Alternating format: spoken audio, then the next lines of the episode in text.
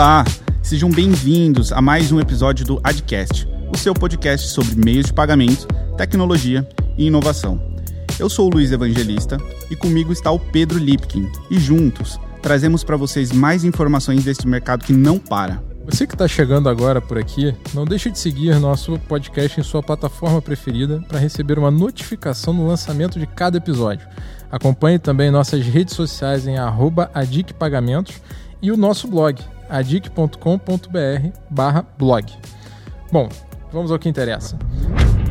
Nós já tivemos um episódio falando sobre histórico e contexto atual do mercado de pagamentos, um dedicado ao Pix e Wallet e inovações, outro falando sobre e-commerce e marketplace, e agora, nesse episódio especialíssimo, vamos mergulhar nas operações do mercado de pagamentos e desvendar o que acontece na prática. É a vida como ela é no mercado de pagamentos.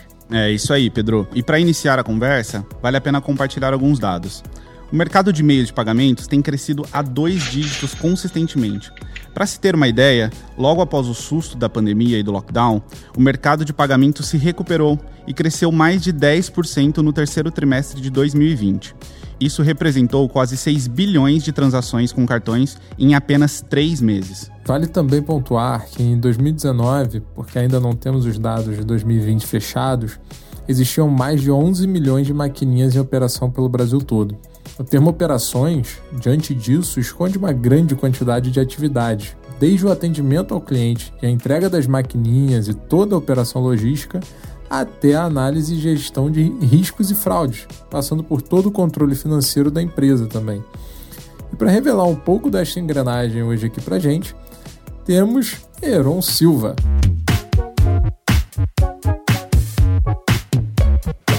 mais de 25 anos de experiência no mercado, passando por empresas como Cielo, Elavon, Stone, Elo e Adic, nós temos aqui muita propriedade e conhecimento sobre meios de pagamento para falar para vocês. Boa tarde, pessoal. Obrigado pelo convite. Bom, bem-vindo ao nosso podcast. E no nosso primeiro episódio, o José Mário, né, o CEO da ADIC, resumiu a operação de uma credenciadora em apenas três etapas: capturar, processar e liquidar aparentemente elas são bem simples, né? Mas você pode contar para a gente quais são os desafios de cada uma dessas etapas? Vamos lá. Acho que o Zé Mário resumiu muito bem o que, o que é core de um adquirente, que é capturar, processar e liquidar. No entanto, até chegar nesse processo, existe uma série de etapas que um credenciador tem que cumprir. A primeira delas é entender a regra do jogo. Né? Então, o Banco Central, que normatiza os arranjos de pagamento uh, no Brasil, tem uma série de exigências a respeito de, de como operar, de como um credenciador, um subcredenciador deve operar. E além dessas regras definidas pelo Bacen, temos também as regras definidas pelas próprias bandeiras. Cada arranjo tem a sua própria definição, embora exija um padrão comum entre todos. E então vou falar um pouco desse processo. Nos arranjos de pagamento no Brasil, nós temos um modelo de quatro partes. Né? Então você tem a figura do emissor e do portador, que usa o cartão de crédito. No outro lado, você tem a vertente dos estabelecimentos que utilizam uma rede definida por um próprio por um credenciador de, de, de pagamentos. Uh, esse é um desenho básico do ecossistema e você tem ali a figura da bandeira que uh, normatiza todos esses processos e que define as regras desse jogo.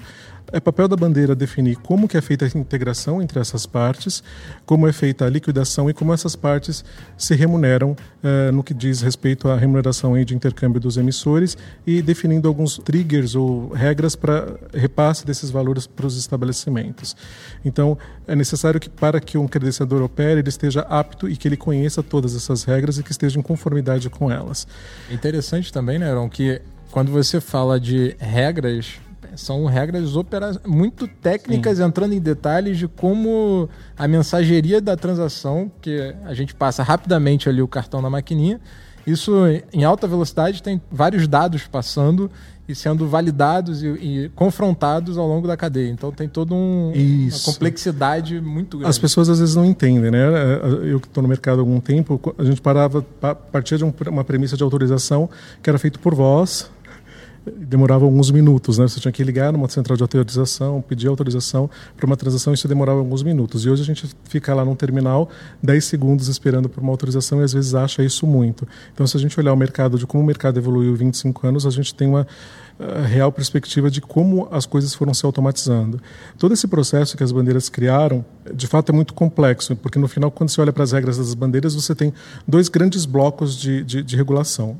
A regulação operacional, que diz respeito a como que você vai qualificar o estabelecimento, como que ele pode operar, quais as questões que ele deve e você deve se atentar, isso tem uma sinergia com as regras do Banco Central no sentido de conhecer seu cliente, prevenção à lavagem de dinheiro e todo, toda, todos esses requisitos de regulação que o próprio Banco Central exige e tem a, a, a, o grupo de regras e de regulações que são técnicas.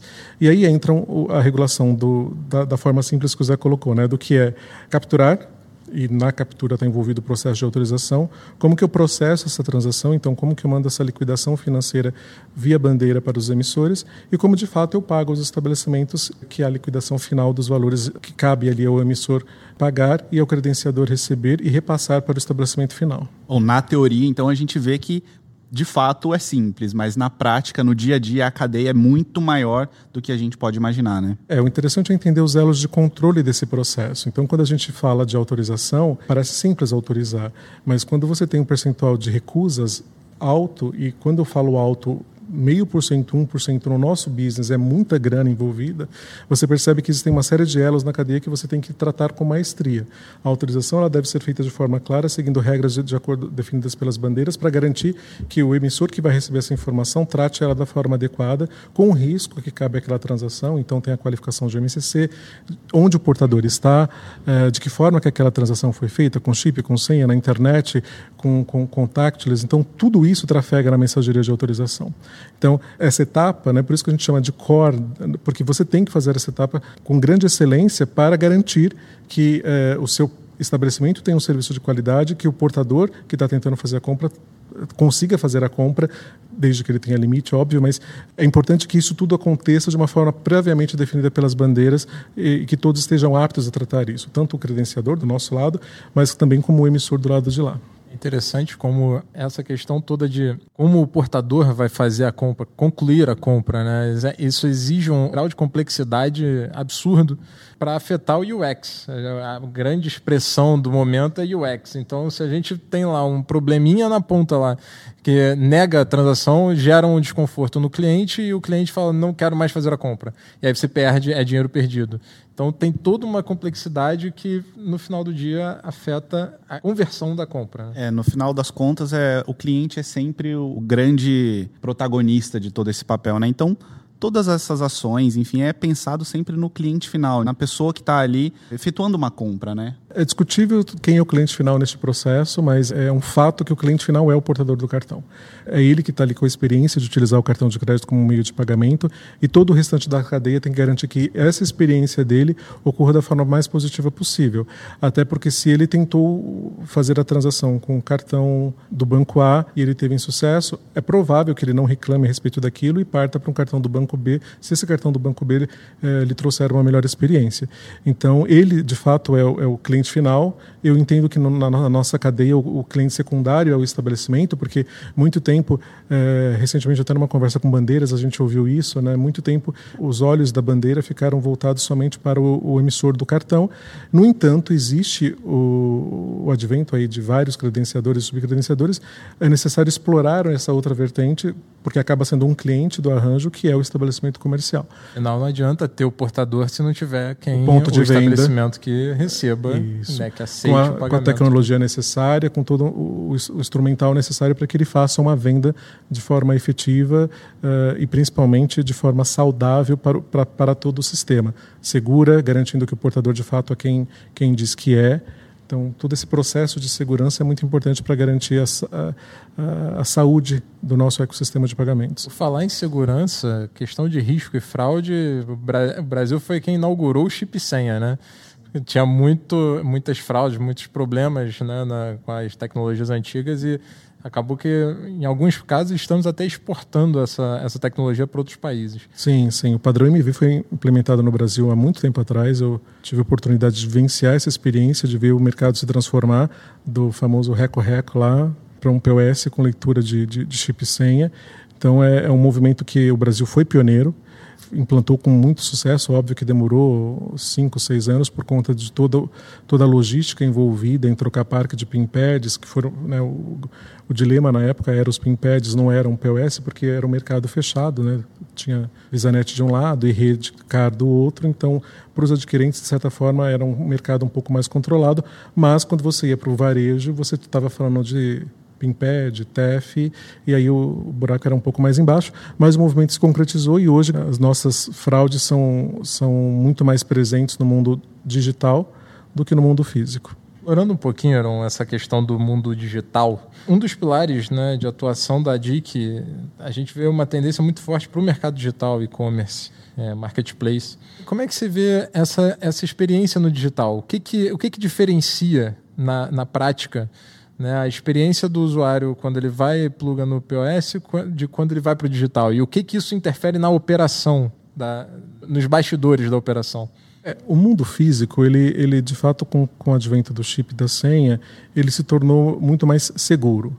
Quando você vai para o mundo digital, infelizmente as regras das bandeiras ainda penalizam muito o, o credenciador e, consequentemente, o estabelecimento, na medida em que elas permitem que exista uma série de controvérsias que numa transação de chip senha não existe. Porque o principal desafio no ambiente digital é você provar que o Pedro está utilizando, fazendo uma compra na internet, pagando com o cartão que é do Pedro. Este é o grande dilema. Como que eu consigo provar que você participou, Pedro, daquela transação, uh, sem que eu esteja na sua frente, sem que eu tenha colhido de você evidências de que você é você mesmo. Então, surge aí o 3DS uh, 2.0, surge aí algumas soluções de antifraude que tem por principal objetivo garantir que você é você. Para o ecossistema, isso é, eu acho que o 3D ele vai mudar. Infelizmente, tem uma questão de cultura que aconteceu lá atrás com a questão do chip também, mas eu acho que deve vingar. Mas muito disso depende das próprias bandeiras, uh, no sentido de exigir liability e colocar que a responsabilidade nesse tipo de transação tem que ser do banco emissor. Óbvio que dentro de contextos, de acordo com as disputas, de acordo com as solicitações. É interessante que no, no último episódio o Daniel comentou né, que o, o 3DS seria o chip senha do mundo digital. Isso. É, isso então, é, vemos, vemos que a tecnologia está avançando, mas ainda temos um longo caminho a percorrer. É, porque o desafio aí é, é, você calibrar este processo, né? Em que, em que transações eu faço o desafio, né? Que é comumente chamado de challenge. Mas em que, em que transações eu faço o desafio? Primeiro porque as transações nesse tipo de autenticação elas são mais caras, elas têm um intercâmbio maior, dependendo da bandeira. Então se torna um desafio entender que tipo de transação eu deveria obrigatoriamente passar pelo processo de 3DS tudo talvez seja impossível, eh, até por conta da experiência do portador. A primeira versão do 3D não vingou justamente por conta disso, porque a experiência do portador não era boa. Então, acabou matando um produto que não vingou.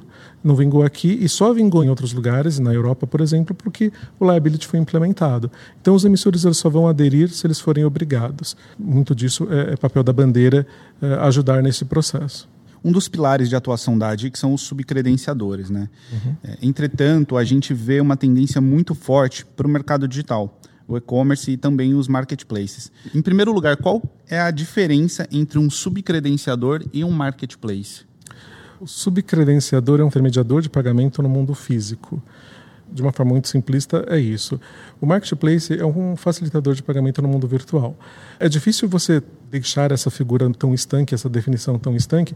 No mundo digital, acho que não. O marketplace ele tem lá alguns modelos híbridos, mas vamos falar um pouquinho daqui a pouco sobre eles. Mas no mundo físico, o que a gente percebeu, principalmente na época da pandemia, foi é, essas barreiras de mundo físico meio que se quebrando, porque com o fechamento do comércio, os facilitadores de pagamento também tiveram que se reinventar, e aí surgiu aí o link de pagamento, uma exploração de transações digitadas, né, em detrimento de transações com, com chip e senha, porque o objetivo aí era viabilizar a aceitação do cartão não de uma forma presencial, dado que o comércio estava fechado, mas os negócios precisavam ser mantidos. Então a gente percebe cada vez mais os subcredenciadores indo para um modelo digital, seja porque eles estão oferecendo lojas e-commerce para os clientes deles, algo que antes não era, não, não era feito, era só a questão do mundo físico mesmo, ou porque eles estão viabilizando o pagamento através de link de pagamento. Então, essas opções né, são, são resultado da pandemia. Acho que o mercado cresceu aí em oito meses aquilo que o e-commerce levaria talvez um ou dois anos para crescer. Legal. É, você citou um pouco sobre a migração do subcredenciador para o mercado digital. Como que a gente pode tangibilizar isso melhor, num modelo mais didático para os nossos ouvintes? Como que, de fato, alguém que hoje opera no mundo físico possa migrar a sua operação para o mercado digital? Você até citou a, questão do link de pagamento, enfim. Existem outras possibilidades e quais são elas? Acho que tem dois modelos. O primeiro modelo é o, o estabelecimento na verdade, o estabelecimento do subcredenciador ir para o modelo de venda digital através de um e-commerce, uma loja virtual. A gente vê players no mercado oferecendo esse tipo de solução, então já é uma realidade. É, a gente teve parceiros que foram nessa vertente de negócio. Óbvio que existe aí o risco inserido, existe todo um contexto de antifraude, de, de risco de crédito e de chargeback que tem que ser avaliado, mas desde que seja feito de uma forma controlada, é um, é um business é, que, que dá um retorno muito, muito sadio. A outra opção é o próprio link de pagamento, que permite aí que o lojista ofereça uma forma de pagamento para clientes que ele já de certa forma conhece ou que em algum momento já compraram com eles, ou que, por exemplo, é, operam num serviço que é possível fazer isso porque o cliente vai consumir aquele serviço no momento posterior e por isso isso tem uma certa segurança. É, recentemente eu usei link de pagamento para pagar um curso e, se você olhar é uma, é uma questão totalmente sadia e com um risco menor porque eu vou ter que consumir o curso posteriormente. Então, eu estou comprando algo que tem um, um prazo de, de, utilização por um determinado período, o risco do estabelecimento é mínimo, porque ele vai me dar um acesso, ele vai, me, ele vai permitir que eu acesse a plataforma dele para fazer um treinamento. Então, um fraudador não faria esse tipo de compra. Ou se fizesse, poderia até passar na autorização, mas ele não poderia usufruir o serviço no momento seguinte, porque o estabelecimento em algum momento saberia que houve um, uma fraude no pagamento. Então, é, esse, esse tipo de mecanismo, eu acho que hoje são os mais factíveis para o curto prazo faz muito sentido a gente falar de, uma, de um tema que é muito presente no mercado de pagamentos, que é a antecipação de recebíveis. O que, que diferencia a antecipação de um crédito? E como é que, como é que a ADIC ou, ou qualquer outro credenciador trabalha a antecipação do ponto de vista operacional? Existem duas formas de, de, se vender o produto de antecipação hoje no mercado. Uma delas é a antecipação de recebíveis no modelo tradicional, que o mercado já conhece, e a outra é, é a do pré-pagamento, que tem sido muito utilizado recentemente no mercado. Basicamente, quando você tem uma transação de cartão de crédito, o Brasil, quando você faz, fala de cartão de crédito, o, pa, o, prazo mínimo de pagamento da transação é 30 dias. E aí, se você está falando de uma transação parcelada à loja, esse, esses pagamentos, né, eles entram na forma de parcelas. Então, o famoso parcelado sem juros. É, o famoso parcelado sem juros, em que você financia lá em seis vezes, você vai pagar 30, 60, 90, 120, 100 e 50 e 180. Então, é, esses fluxos de pagamentos futuros, na antecipação de recebível, o que o cliente faz? Ele contrata uma operação que permite que ele receba em D0 esse fluxo futuro de pagamentos dele a uma taxa de desconto previamente acordada com o credenciador ou com o sub. Esse modelo é comum, ele já vigora no mercado ah, desde que a adquirência, desde que surgiu a Cielo lá 25 anos atrás, e, e a rede já era, a Redcar já era precursora desse tipo de modelo de antecipação, mas esse, esse é o modelo clássico de antecipação de recebível. A outra opção, que é o pré-pagamento, na verdade você aplica uma taxa de desconto, garantindo que você vai processar essa transação e pagá-la de imediato. Mesmo que seja um parcelado. Isto, mesmo que seja um parcelado loja existe uma diferença muito grande do ponto de vista de solução técnica nisso. Né? Na antecipação de recebíveis, você processou todas as transações e vai liberar parcela a parcela para o emissor. Na, no, no pré-pagamento, você processa todas as parcelas, toda a transação no momento zero e tem que administrar todo esse processo de liberação de parcela somente para o banco emissor, porque a cobrança para o emissor deve ser feita da forma que é previsto nas, na, nas regras de bandeira. Né? A Visa e a, e a Master têm formas distintas de fazer essa liberação de parcela, mas geralmente é de forma mais simples de entender 30, 60, 90. Então cabe ao adquirente fazer a gestão disso, desses controles do que é fluxo de caixa futuro, do que ele tem a receber do emissor e do que ele tem a pagar ao lojista. O pré-pagamento da antecipação muda essa forma de pagar o estabelecimento de uma forma uh, diferente da convencional, que é o pagamento no prazo contratado, lá que é 30, 60 e 90. Bom, depois de 2020 extremamente movimentado no segmento de pagamentos, o que você visualiza de desafios e oportunidades para o setor neste ano aqui de 2021? Eu acho que o desafio é fortalecer uh, as soluções digitais. O mercado do mundo físico já está consolidado, a guerra de maquininhas já, já é uma realidade que está sendo extremamente explorada por todos os players do mercado. Já não tem mais espaço para acontecer guerra de preço, de maquininha, né? De... Eu acho que espaço sempre tem, porque o que a gente vê são grandes players que literalmente rasgam dinheiro com MDR para manter uma negociação com o cliente mas é, eu acho que isso tende a ser a exceção. Quando a gente vai para o mercado digital e para o mercado de nicho, eu acho que existe uma grande oportunidade sim, porque a gente ainda percebe que o cartão de crédito cresce no mínimo a 20% ao ano. Então, a gente percebe que existem nichos inexplorados, governo, é, escolas, pagamento de, contas. pagamento de contas. Existe uma série de negócios que não são explorados pelos meios de pagamento, muito também porque assim grandes players não conseguem dar, customizar suas soluções para esse tipo de cliente e os pequenos players talvez tenham que olhar para isso, é, ou aqueles que operam com subcredenciadores porque conseguem atuar em soluções para nicho. Eu acho que o desafio uh, do, de explorar o mundo digital é a grande bola da vez por conta da pandemia. Eu acho que deve consolidar, se o, se o 3DS versão 2.0 virar uma realidade, o link de pagamento se consolidar e os mecanismos de fraude e de, de avaliação de risco se consolidarem, eu acho que tem uma tendência forte desse mercado ser cada vez mais explorado, porque a pandemia trouxe essa necessidade e esse aculturamento do brasileiro no sentido de perder esse medo que existia anteriormente de fazer compras na internet ou fazer compras em aplicativo pelo celular. Então, acho que cada vez mais isso está se consolidando e acho que é, é a tendência do mercado. Maravilha.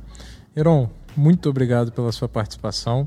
Sem dúvida, esse bate-papo foi bem diferente do ponto de vista de mostrar a vida como ela é no mercado de pagamentos. Foi riquíssimo, muita, muita informação útil para quem não conhece né, como funciona esse mercado. E com certeza a gente vai tentou pelo menos deixar mais simples uma grande complexidade né, que a gente vive no dia a dia. Valeu, Heron, por essa aula. Espero vê-lo em breve aqui de novo. E você, caro ouvinte, que nos acompanhou até o final, nosso muito obrigado. E fique à vontade para enviar um e-mail para comunicacão.dic.com.br com sugestões de temas e a sua opinião. A gente quer muito saber o que você está achando do podcast e até o próximo episódio. Até a próxima. Obrigado, pessoal, pelo convite de novo. Espero voltar em breve para falar sobre operações mais uma vez.